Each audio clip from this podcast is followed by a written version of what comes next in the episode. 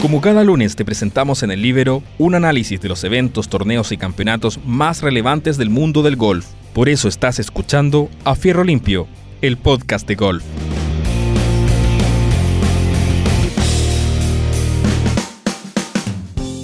Hola, hola, ¿qué tal amigos? Bienvenidos a una nueva edición de nuestro podcast de golf a Fierro Limpio por el Libero. Soy Juan Eduardo Troncoso para llevarles en los siguientes minutos eh, lo que fue el eh, fin de semana golfístico, nutrido fin de semana golfístico con semana de majors. Efectivamente, eh, tuvimos esta semana el desarrollo del Open, del British Open, el tradicional torneo abierto británico, ¿no es cierto?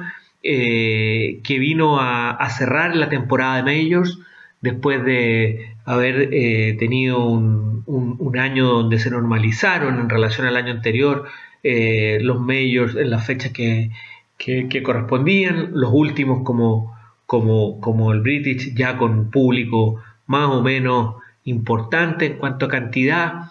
Eh, hay que recordar que el primer major del año en Augusta National lo ganara el japonés Hideki Masuyama, eh, por eso que digo que ha sido una temporada de Major con ganadores bien especiales. Eh, eh, a continuación, el, PGA Championship lo ganó Phil Mickelson, transformándose en el jugador de mayor edad en ganar un Major. después lo gana el europeo, el, el español John Ram, el US Open, también ganando por primera vez eh, su, su major y, ahora el Open eh, es para, para el americano, norteamericano, californiano, 24 años, Colin Morikawa. Hace algún tiempo eh, titulábamos un podcast de golf Nace una estrella cuando en su debut en, en el PGA Championship Colin Morikawa lograba ganar el Major pues bien, ahora debutaba en, los Open, eh, en el British Open, y logra nuevamente ganar eh, eh, en su debut. La verdad que estamos en presencia del jugador más importante surgido en los últimos años. Vamos a ver si se consolida y se transforma después de, de Tiger Woods en uno de los jugadores más importantes como digo, nací, salido eh, en los últimos años del mundo del golf. Ya vamos a contar cómo fue eh, que se encaminó a la victoria eh, Colin Morikawa, pero antes hablemos del escenario. el Open este año, por la rotación de cancha, ustedes saben que el Open se juega en 10 canchas distintas. En, en, teoría, cada 10 años le toca una cancha, pero eh, se hace la excepción con, con el All Course de San Andrews, eh, ahí donde se inventó el golf, eh, que se juega ahí cada cinco años, pero el resto cada diez, ¿no es cierto? Y le tocaba a Royal St. George, cuyo, en cuya anterior versión había ganado el irlandés Darren Clark. bueno, esa fue la cancha que recibió al Open eh, este año, que en realidad lo, debía haber recibido el año pasado, que como ustedes recordarán por efecto de la pandemia eh, se postergaron los medios, se jugaron en otras fechas, pero el único que se postergó completamente y no se jugó fue precisamente el British Open.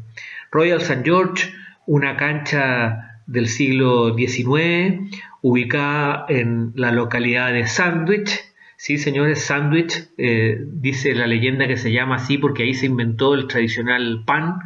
Eh, eh, un señor muy fanático de jugar cartas, no quería perder un minuto del día en el juego, por lo tanto, para, para, la hora de la comida pidió que le trajeran una carne, pero envuelta en dos panes. Eh, y así entonces nació, dice la leyenda, como digo, el sándwich. Esta localidad eh, está ubicada a dos, al, al sudeste de Londres, eh, muy cerca del, de Dover, ahí donde aparece el, el Eurotúnel que cruza el Canal de la Mancha. a dos horas del centro de Londres, en el Ducado de Kent. esta es una cancha del siglo XIX, la de Royal St. George, en sus formatos de, links, ¿no es cierto? Esos tradicionales links sin árboles, canchas que se construyen eh, sobre arena prácticamente eh, y que eh, servían, ¿no es cierto?, en el, en el, en el inicio, en los albores del golf, como terreno donde los pastores mantenían a sus ovejas. Y, así surge el golf. vamos a hacer un pequeño paréntesis, pero el golf surge efectivamente eh, a través de una entretención para aquellos pastores que, que, cuidaban las ovejas, ¿verdad? Eh, donde aprovechaban de ir golpeando una pelotita con, un palo. Y por eso que los links eh, son canchas en general que van primero en una dirección, los primeros nueve hoyos, y después vuelven en otra la dirección opuesta los siguientes nueve hoyos. Por supuesto, nunca fue el que existan 18 hoyos, es una una, una organización de juego muy posterior, en fin, pero así se, se, inventaron estos, esto, eh, este deporte y, por eso que la, tradición eh, de los links en, Inglaterra es la forma eh, como se presentan el grueso de las canchas que también se reconocen por esos profundos bunkers, ¿no es cierto?, donde muchas veces el jugador no se alcanza a ver, y que también tiene una historia eh, relacionada con los primeros albores del golf, porque estos pastores que, pastoreaban su oveja, valga la redundancia, ¿no es cierto?, eh, de repente se veían enfrentados a las condiciones climáticas, fuertes vientos y lluvia, y entonces construían estas, estos hoyos eh, grandes para proteger a, las ovejas, las ponían ahí y por eso que eh, eran tan profundos. Y así fue como fueron quedando eh, esos banques que hasta el día de hoy llaman tanto la atención a aquellos jugadores que están acostumbrados a jugar en, en las canchas americanas que tienen otra configuración. la verdad que la otra característica que uno puede decir que son propias de estos de los links eh, es, eh, eh, además de los bunkers, del, alto RAF, ¿no es cierto?, que crece alrededor de los fairways, es, el clima, el factor climático, que siempre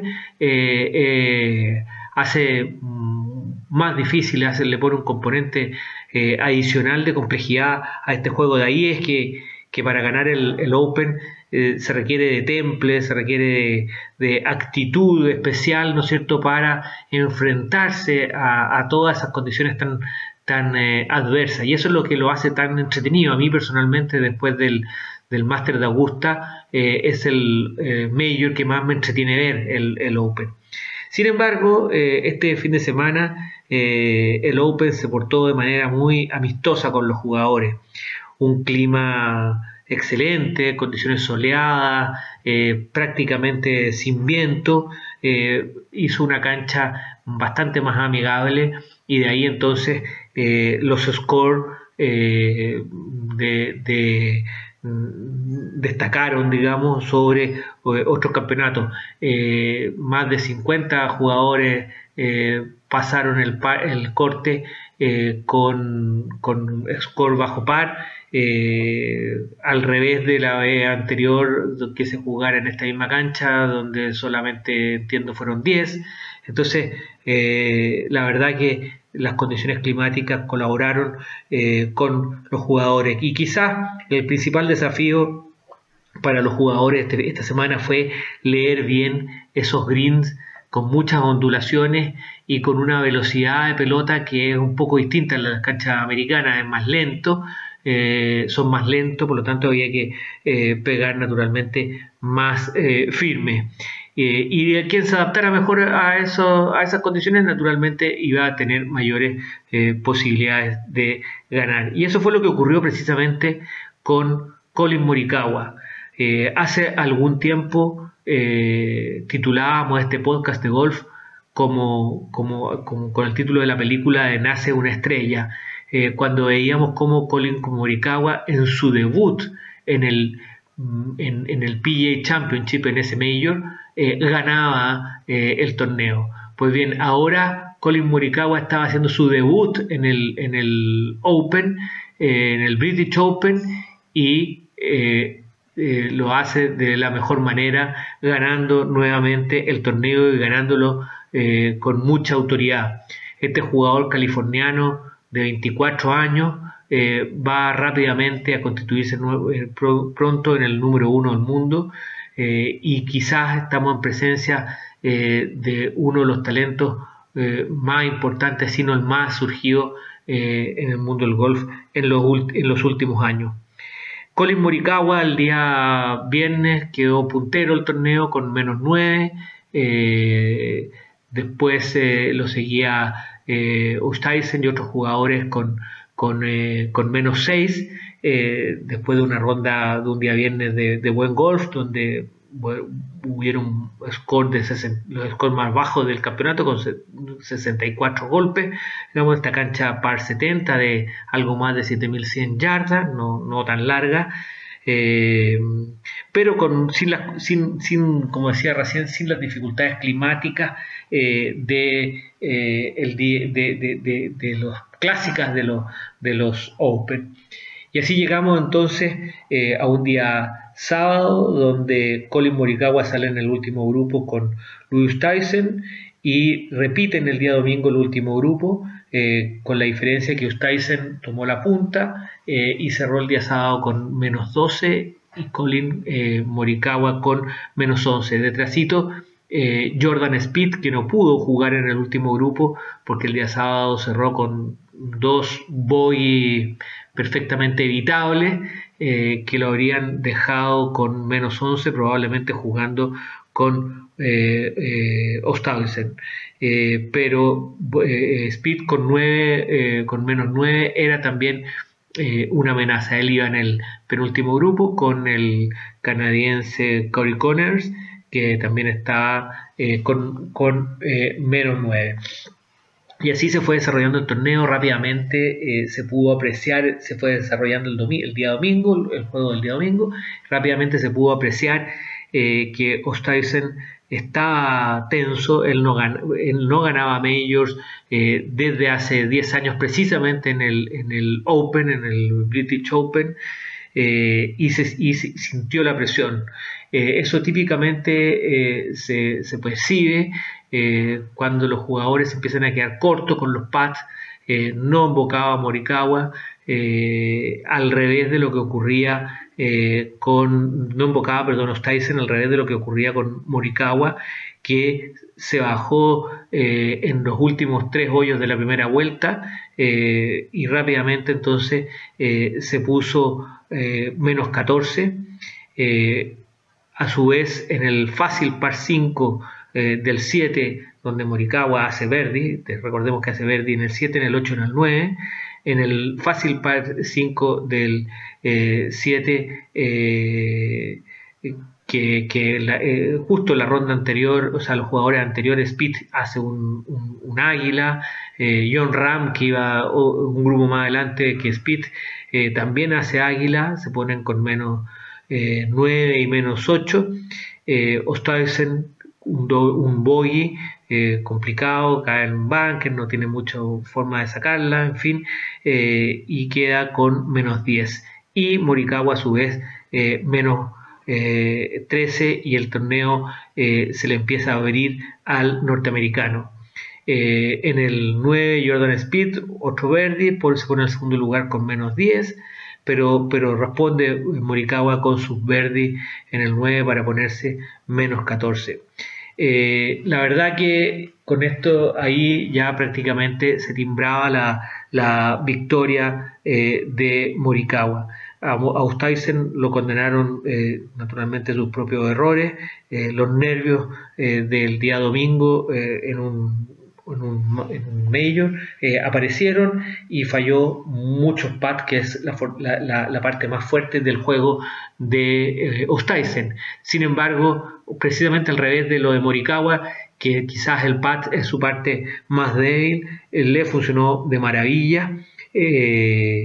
Y, en esa, y, y, se transformó al final en los últimos hoy en una verdadera competencia de pat con Jordan Speed, otro gran jugador de pat.